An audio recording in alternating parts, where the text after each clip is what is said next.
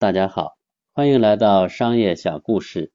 今天是二零一七年九月十六日，星期六。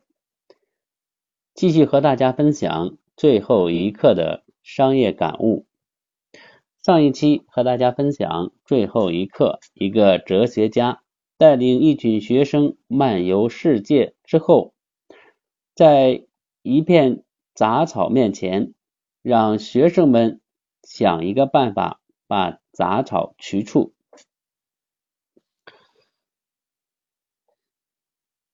这个故事有什么商业感悟呢？我们继续和大家分享。在这一片杂草地上，有一个学生首先开口说：“老师，只要用铲子就够了。”哲学家点了点头。另一个学生接着说：“用火烧也是一个很好的办法。”哲学家微微一笑，示意下一位。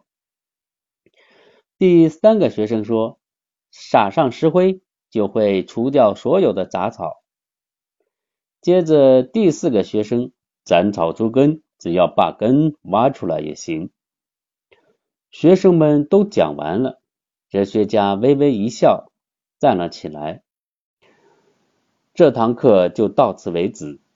你们回去后，按照各自的方法除去一片杂草。”一年之后，我们再在这里相聚。一年后，学生们都来了，不过原来相聚的地方已不再是杂草丛生，而变成一片长满谷子的庄稼地。学生们围着谷地坐下，等待哲学家的到来，但哲学家始终没有来。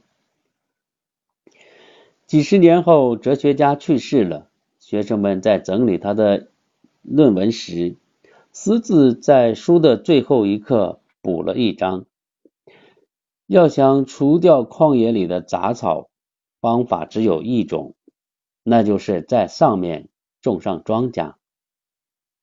同样，要想让心灵洁净美丽，唯一的方法就是用美德占据它。